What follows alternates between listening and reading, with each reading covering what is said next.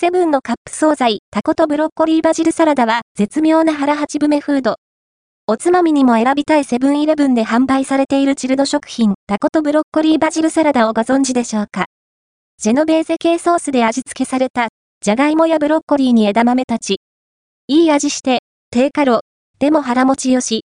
絶妙な惣菜ですよね。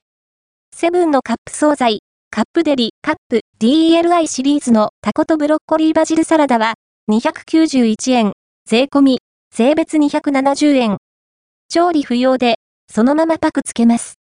製造者は、STI フード、東京、神田の店舗で購入です。バジルチーズのジェノベーゼ系ソースで味付けされたサラダ惣菜です。味の良さ、ちょうどいい腹八分目感。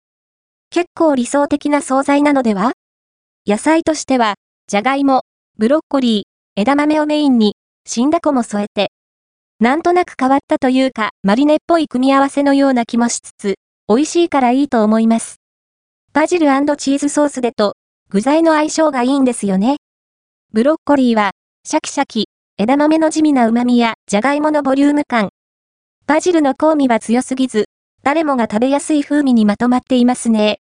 死んだ子がプリッとして旨味よし、量は多くないけど満足感があります。タコとブロッコリーバジルサラダは、あと、パン1個を合わせて軽食ランチにしたり、晩酌のお供にしたり、いろいろなシーンに合わせられる量惣菜ですよ。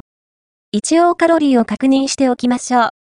1カップあたり85キロカロリー、タンパク質 4.5g、脂質 4.1g、糖質 6.1g、食物繊維 2.7g。